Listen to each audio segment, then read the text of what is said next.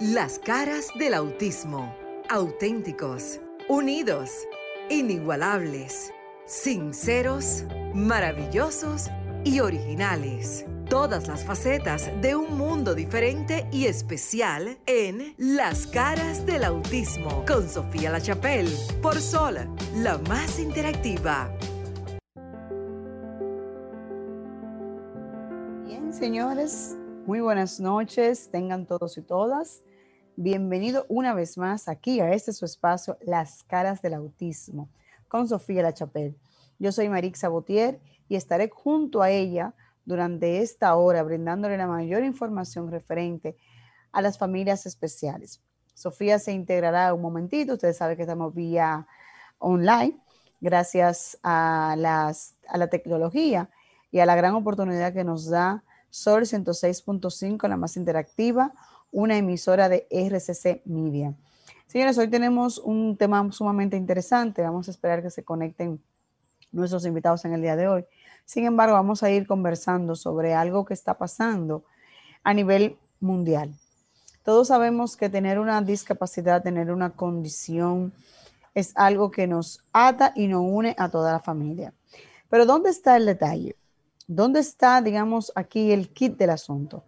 En que si nosotros como familias especiales no nos apoderamos, no ponemos en conocimiento a nuestros familiares y no le damos a conocer las herramientas para que ellos se puedan defender, muchas veces pasan tragedias, fracasos, como el caso que vamos a hablar en el día de hoy, vamos a analizar el caso de Isaac.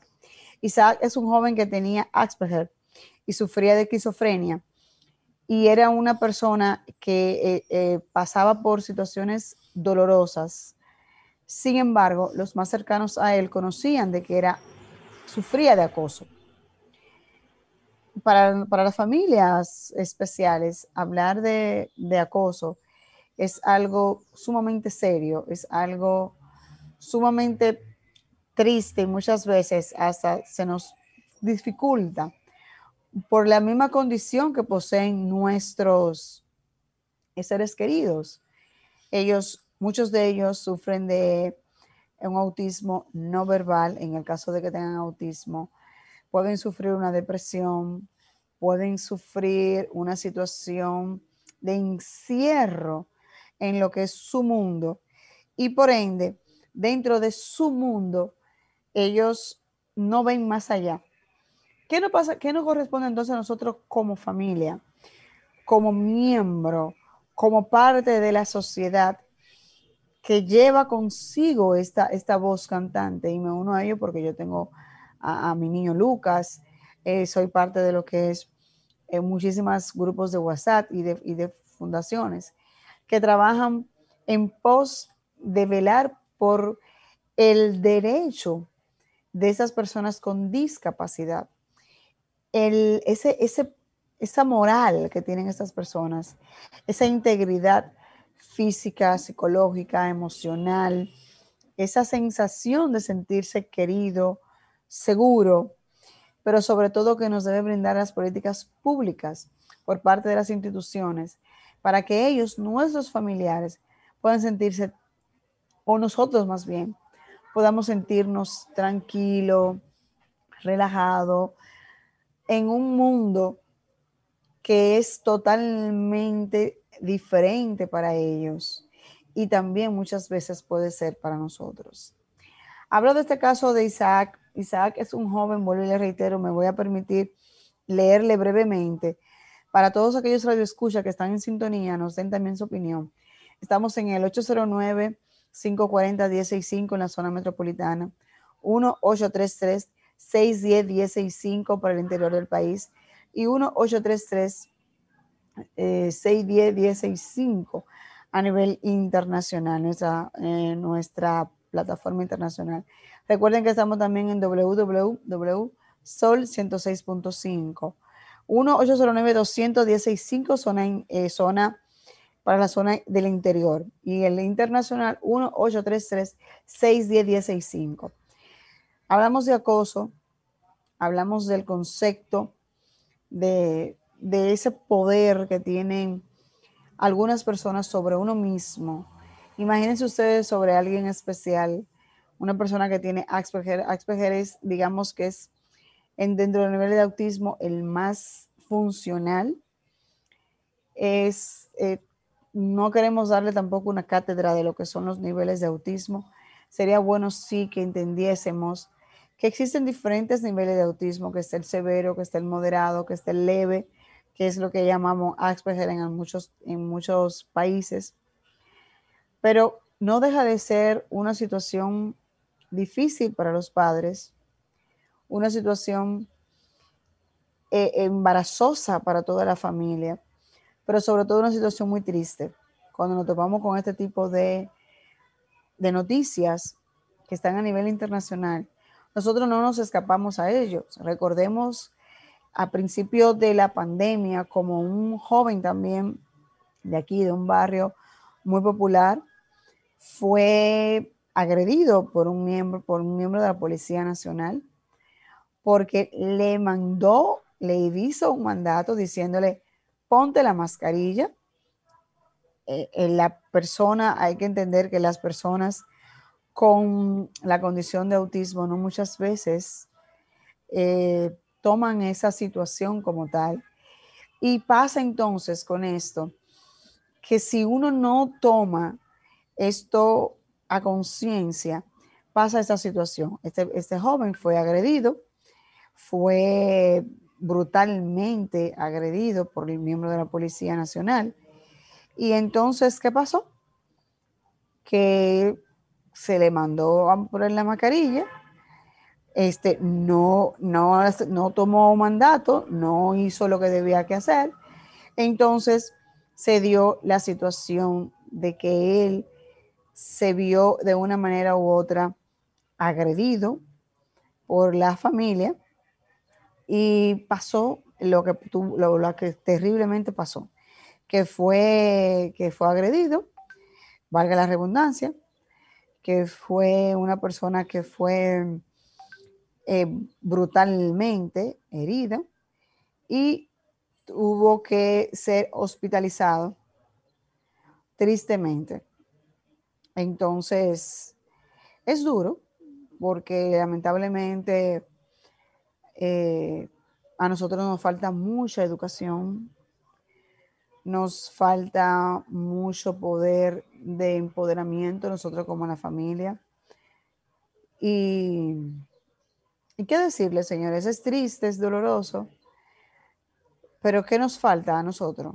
Empoderarnos, aprender cada día más, saber que se puede, saber que no, no estamos solos, que necesitamos eh, de, de vuelvo y le reitero, siempre hablamos de crear políticas públicas, de crear las condiciones para que nuestros familiares, nuestros seres queridos, se les brinde todo el soporte, todo el apoyo que ellos necesitan para poder estar estar de vuelta en lo que, o, estar más bien en sintonía con lo que es, con lo que es su día a día, con lo que es su, bienestar emocional, psicológico. Eh, y es tan duro, señores, de verdad que sí. Porque uno no, no se imagina uno no se, se imagina lo que pasa dentro del mundo de estos niños, de estos jóvenes, sobre todo cuando se convierten en adultos. Les iba a leer esta nota eh, que brevemente hemos buscado. Miren, el joven Isaías es un joven de 18 años. Tú dices, wow, un joven empezando a vivir, un joven empezando a tener una vida eh, de, adolescente, eh, una vida que lamentablemente se la llevó el, el no, la no tolerancia, la ignorancia, el bullying, y uno como madre se siente, eh, se siente mal, muy mal, porque esto genera tanta, tanta impotencia tanta incertidumbre porque tú dices, ¿qué mundo es que yo le voy a dejar a mi hijo? ¿Qué personas son las que se van a quedar cuando ya yo no esté? ¿Cómo será la vida de mi hijo cuando ya yo no esté? ¿Quién me lo protegerá? ¿Quién me lo cuidará? ¿Qué nos hace falta como sociedad? ¿Qué nos está haciendo falta como familia? ¿Qué estamos haciendo nosotros para velar y, y procurar que nuestros hijos tengan el mejor bienestar posible? Pero sobre todo que el entorno a su alrededor le brinde y le otorgue la protección, el cuidado, la empatía, esa, esa, yo estoy aquí para ayudarte y protegerte, esas palabras que muchas veces son dos palabras, yo estoy aquí, o sea, yo estoy aquí, son tres, yo estoy aquí para cuidarte, velarte, protegerte, ser ese ente que si tú no eres, yo soy tu voz ante los, ante los, ante los demás, yo puedo cuidarte, yo puedo protegerte. Pero ¿qué hacemos si no pasa, si no nos pasa? Imaginémonos cómo se sienten esos familiares. Vamos a dar los números nuevamente para todos aquellos que nos escuchan. Nos llamen y den su opinión sobre cómo se sienten al conocer y escuchar estas noticias que impactan al mundo, que duelen ante el mundo. 809-540-165 zona metropolitana, 1-809-200-165 para el interior del país y 1-833-610-165 para el mundo. Necesitamos crear políticas públicas.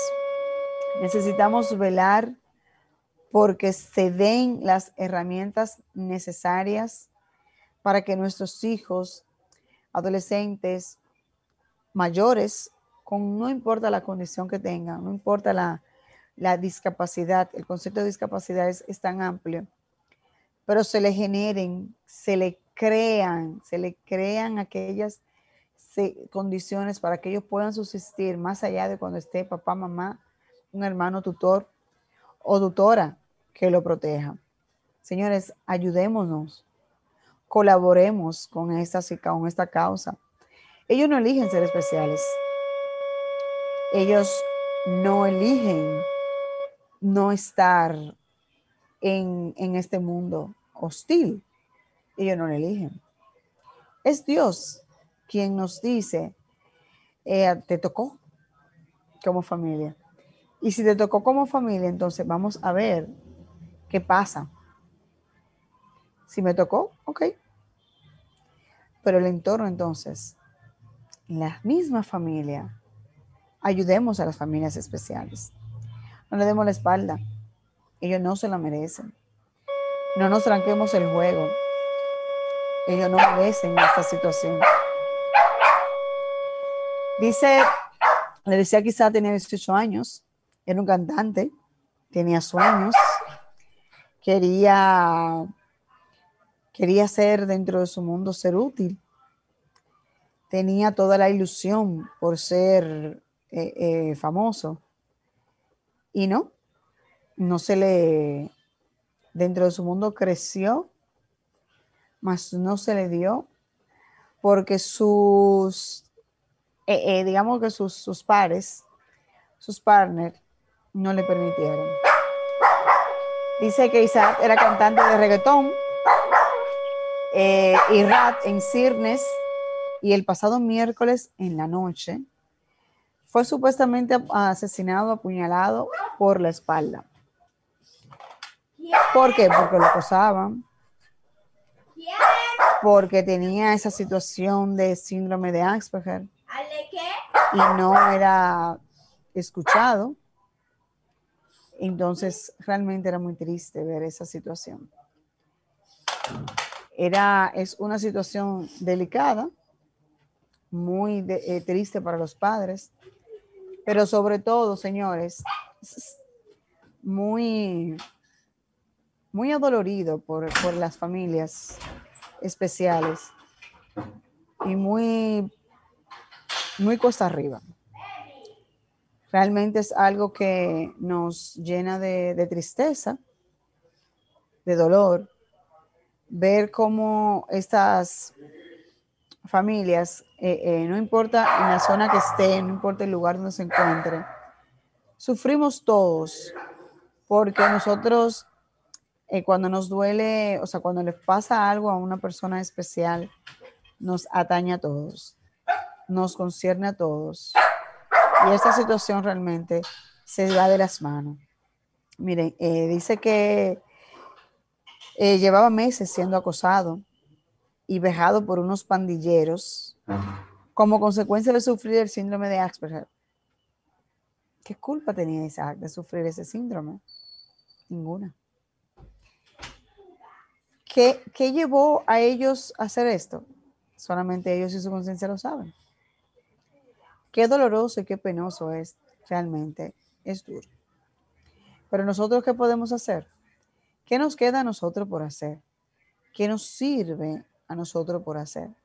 Educarnos, empoderarnos, tomar eh, eh, los micrófonos como estamos haciéndolo eh, Sofía, yo y todo el mundo que ha, que ha hecho un aporte sobre este, este tema, señores, tan profundo, tan transversal que debemos tomarlo. ¿Por qué? Porque nos toca a nosotros como familia. Bien, es cierto. Pero nosotros como familia solo no podemos. Porque nosotros somos una familia. Le toca al Estado ayudarnos. Les toca crear las condiciones públicas, las políticas públicas, para que casos como estos no pasen, no sucedan. Para que las familias puedan disfrutar de su condición, pero con dignidad.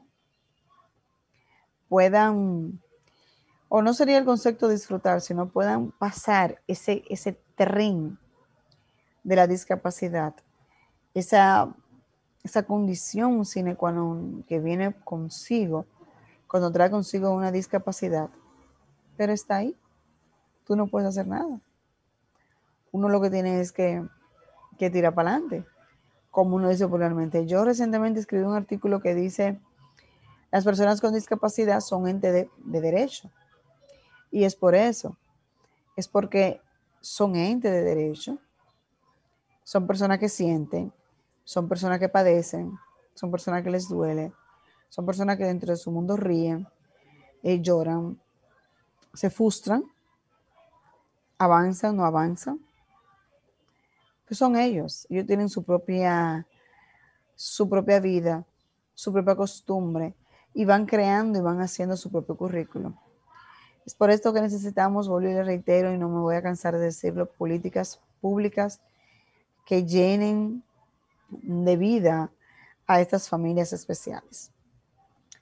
Y nada, señores, vamos brevemente en lo que se, integran los demás a cambiar de tema. No quería, no sin antes crear este, este aportar este granito de arena y crear la conciencia necesaria para todas aquellas personas que nos escuchan, que nos sintonizan, que nos ven cada sábado a esta hora en su programa Las caras del autismo, sobre que debemos no cansarnos, que debemos ser fuertes y valientes, como le dijo, eh, le, dijo Dios a Josué, sé fuerte y valiente porque Jehová tu Dios nunca te desamparará.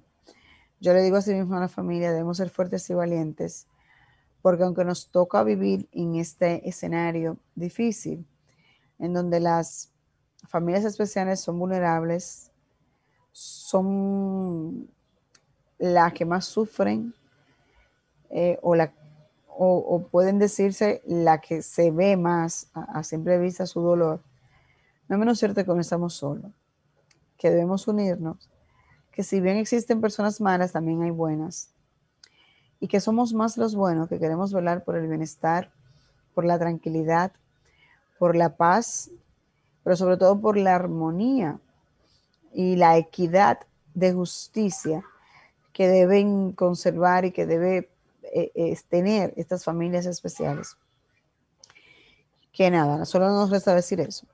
Vamos a hablar ahora de aquí algo más local, hablar, hablemos de una eh, ya sabemos todos que tenemos, el Consejo Nacional de Discapacidad tiene un nuevo director, el doctor Osvaldo Canario, y él tiene una gran tarea por hacer.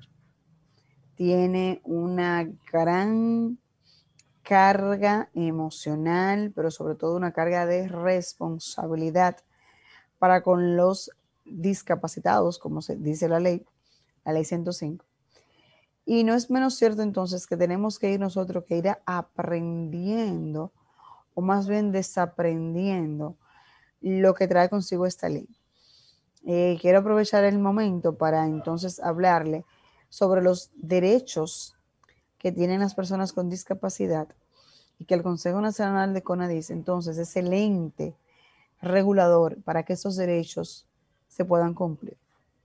Miren, todos sabemos que eh, concluye ahora mismo lo que es el ciclo académico, el ciclo de educación.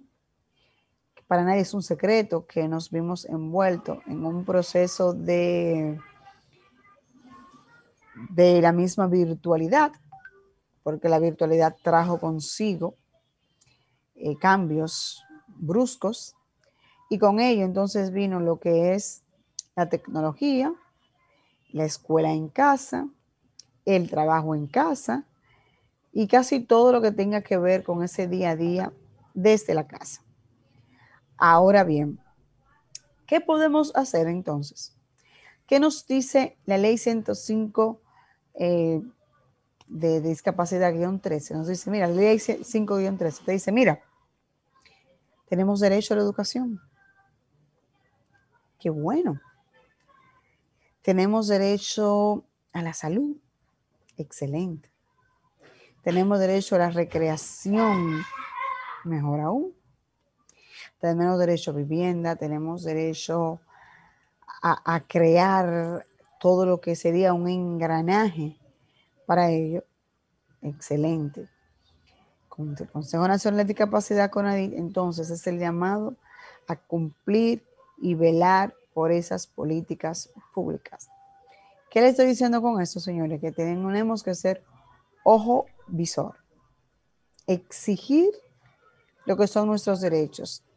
Les invito a que leamos la ley 513, a que nos familiaricemos con ella, a que nos involucremos en ella pero sobre todo a que leamos con lupa lo que establece el reglamento y empecemos a buscar lo que necesitamos.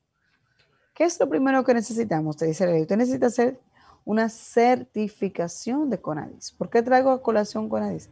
Porque es el Consejo Nacional de Discapacitados. Esta certificación que le va a decir que usted tiene una discapacidad, ¿cuál? la que, se tenga, la que tengamos en su momento, o la que tenga nuestro eh, miembro de la familia. Con esta certificación que nos da CONADI, entonces podemos velar y exigir nuestros derechos. ¿Cuáles serían nuestros derechos?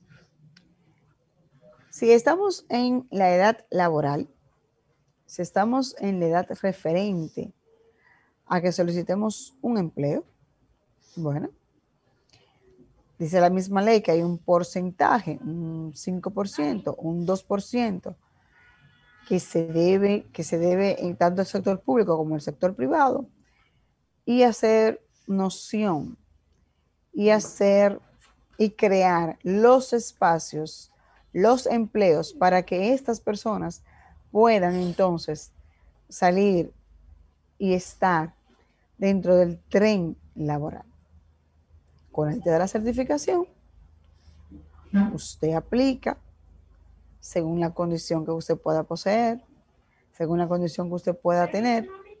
Y entonces, con esta condición, las instituciones públicas o privadas, crearle las herramientas necesarias para que entonces usted pueda entrar ese tren laboral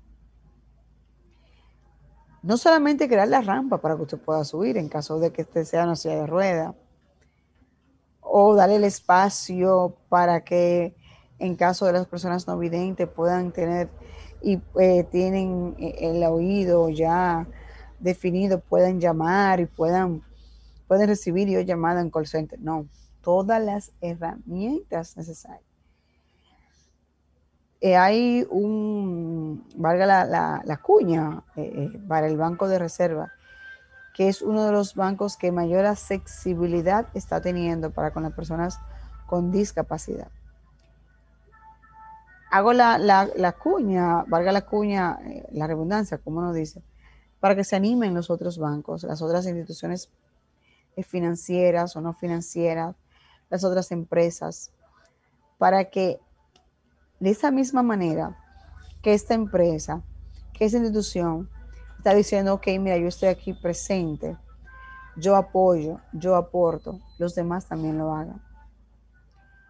Y lo hagan por esos seres que necesitan ser, tener su mente ocupada, que necesitan ser un ente importante de, dentro del ámbito de lo que es el tren laboral pero sobre todo por esa autoestima que te genera eh, trabajar, por esa autoestima que te genera ser un ente productivo, por esa adrenalina que te da la emoción de tú levantarte, ponerte bonito, ponerte bonita y tú decir, estoy en un equipo, ser parte de la inclusión, ser parte del equipo y estar ahí.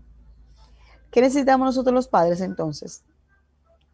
Apoyar a nuestros hijos, velar por nuestros hijos, brindar las herramientas necesarias a nuestros hijos para que ellos en el mañana puedan entonces ser un ente útil y que la sociedad lo acepte como tal. Recordamos que estamos en el 809-540-1065 para todas aquellas personas que quieran participar y o que quieran dar su opinión sobre ese trabajo tan hermoso que hace Conadis y qué les falta Conadis. ¿Qué les falta? Muchos dicen que el censo. Muchas personas entienden que el censo es vital, que sin ese censo no habría forma de saber cuál es la cifra exacta que tenemos de discapacidad, de personas con discapacidad. No sabremos cuál sería eh, esa, esa diferencia que existe entre los niveles de discapacidad Recordemos que la discapacidad puede ser cognitiva, puede ser accidental. Esos, esos accidentes que se dan cerebrovascular, que suceden muchísimo a diario. Esos accidentes de tránsito, de motor, señor, nosotros somos uno de los países con mayor tasa de, accidentes de motor y, a diario se quedan personas eh, discapacitadas por, un accidente que tuvo en un motor ya automáticamente usted entra dentro del rango de la discapacidad. Entonces sería oportuno que manejáramos el censo, que se dieran las condiciones previas para que este censo pueda salir adelante y podamos saber cuántas personas existen, cuál sería el tipo de discapacidad, la clasificación, los niveles, qué se necesita, qué necesitan estas familias para entonces poder darle calidad de vida. Hablamos también de ese porcentaje que tiene, que la ley prevé, la 513, sobre las viviendas. La ley te dice, mira, el gobierno de esas, em, de esas viviendas que cree, que haga, que fabrique, como usted le quiera llamar, tiene que dejar un porcentaje para las personas con discapacidad. Vuelve y entra con ADIS. ¿Por qué? Porque con es la, es la entidad que te va a decir y te va a certificar que tú estás en o no con X condiciones para usted poder clasificar. Cuando se esté haciendo, volvemos al censo, cuando se esté haciendo esa distribución de, de esas viviendas. Entonces, para ser justo y equitativo, tenemos que saber dónde está esa masa, donde está esa fuente de discapacidad, de personas con discapacidad que necesitan esas ayudas. Esas ayudas que deben venir del gobierno, esas ayudas que deben venir del sector privado, pero que al final van en beneficio de las personas con discapacidad. Es oportuno y sobre todo también, señores, conocer nuestros deberes y nuestros derechos. Si no podemos defendernos y conocer hasta dónde nos llegan nuestros derechos, no podemos exigirles al Estado políticas públicas. No podemos decirle a, Conadit, mira, yo tengo X o cual condición. Necesito que tú me certifique para de esta manera entonces yo poder exigirle al Estado, mira, yo estoy dentro del rango X de la discapacidad tal o cual, yo necesito obtener esas exenciones que se te dan, esos beneficios que se dan, lamentablemente o afortunadamente, porque yo tenga o yo tenga X o cual condición. Hablamos ahorita de la educación y vuelvo para atrás. ¿Por qué? Porque la educación es esencial.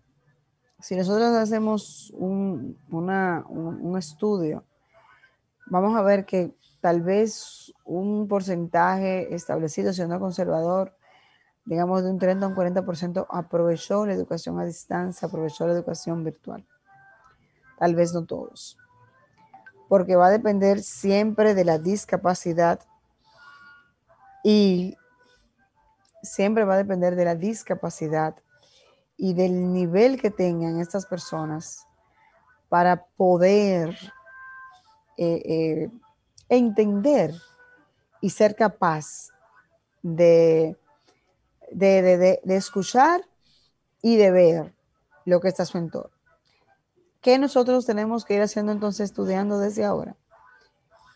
Que ojalá y se pueda todo va a depender de cómo nos trate el COVID-19.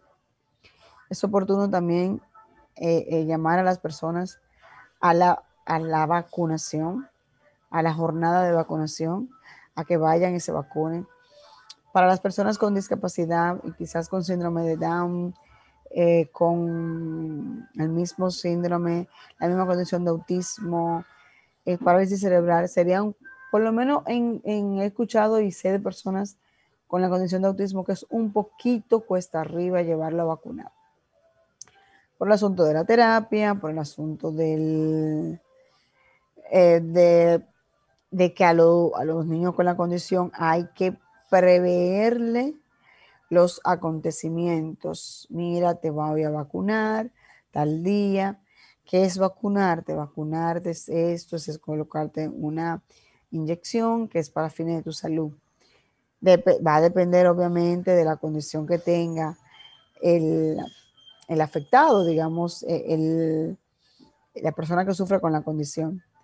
Pero sí debemos y no podemos dejar de educarlo en pos de ello, llevarlos a vacunar, crear las condiciones y las herramientas para que puedan ser vacunados. Y de esta manera entonces abrirle la oportunidad para que el próximo año escolar sea presencial.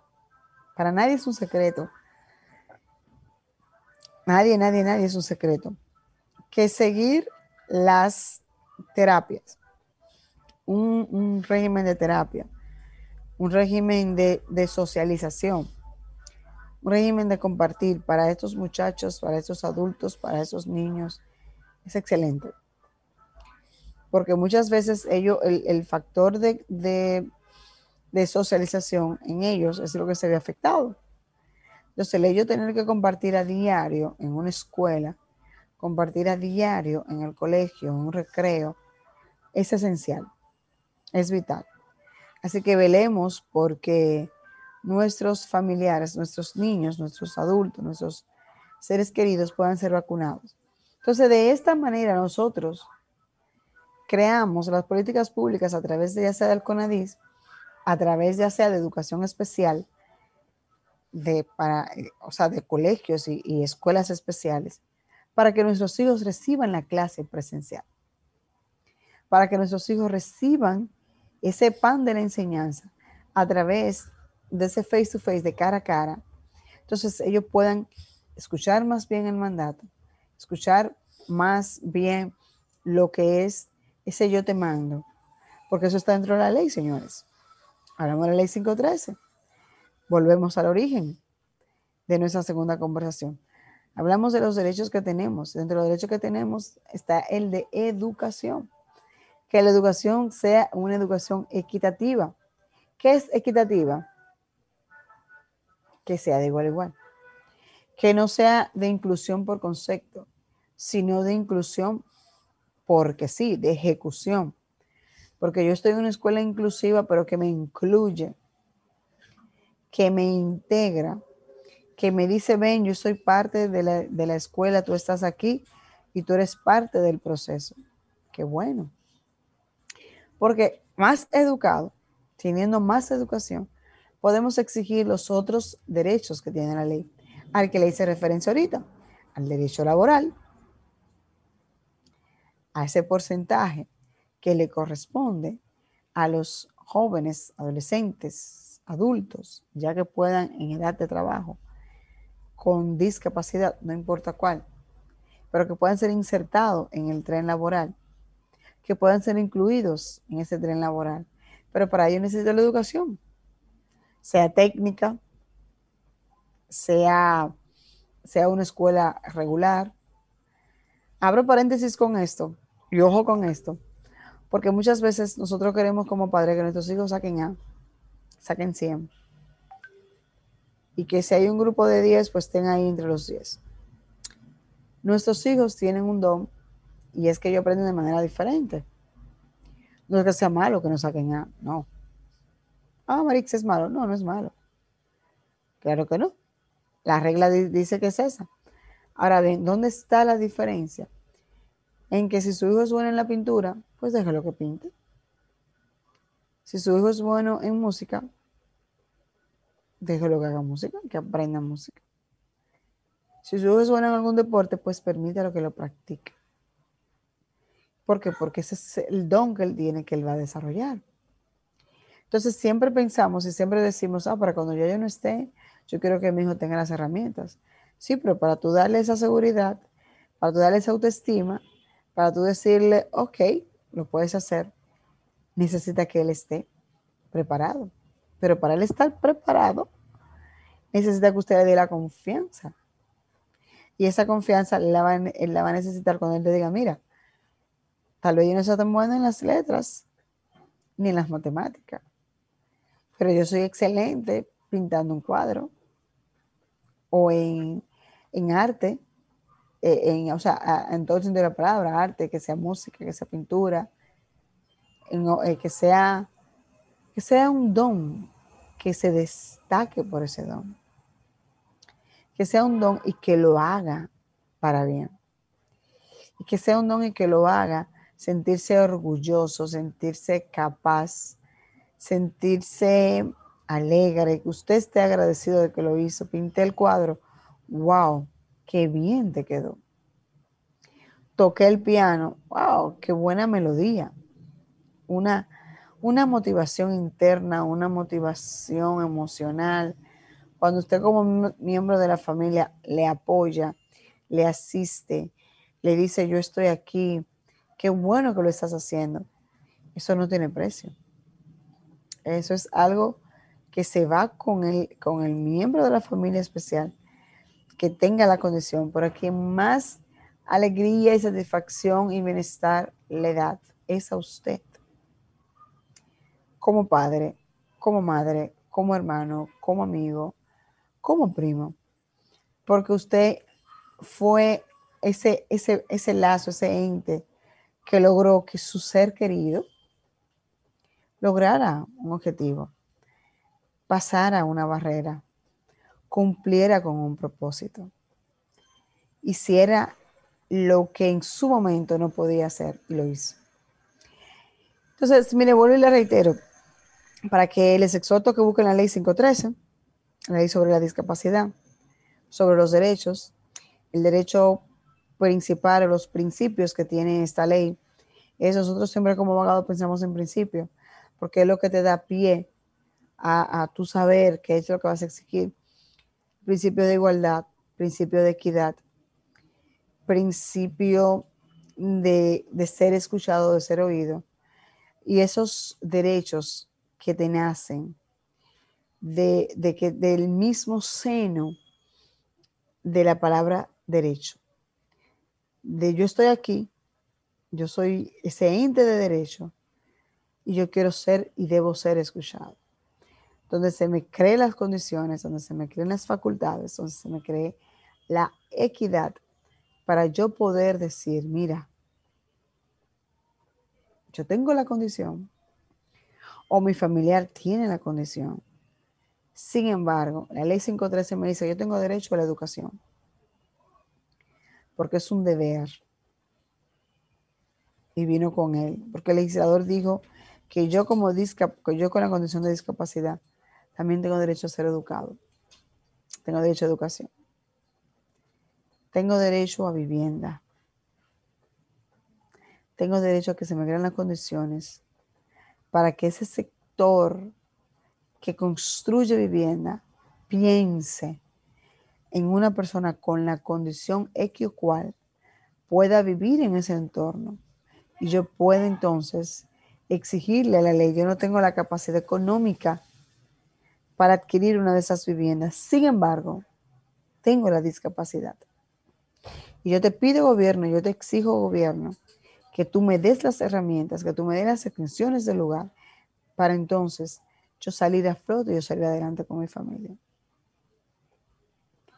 Está el de cultura. Yo le decía ahorita, señores, no hay que ser científico en todo. Vamos a conocer lo que nos toca. Vamos a desarrollar esas habilidades en las que soy buena, en la que yo me desarrollo, en la que yo puedo ser un ente útil a la sociedad. Y lo hago. Porque tengo derecho. Tengo derecho a la salud. Una gran discusión. Que si la ARS dice que después que tú cumples mayoría de edad, que si murieron tus padres, que si tú dependes, tenemos derecho a la salud.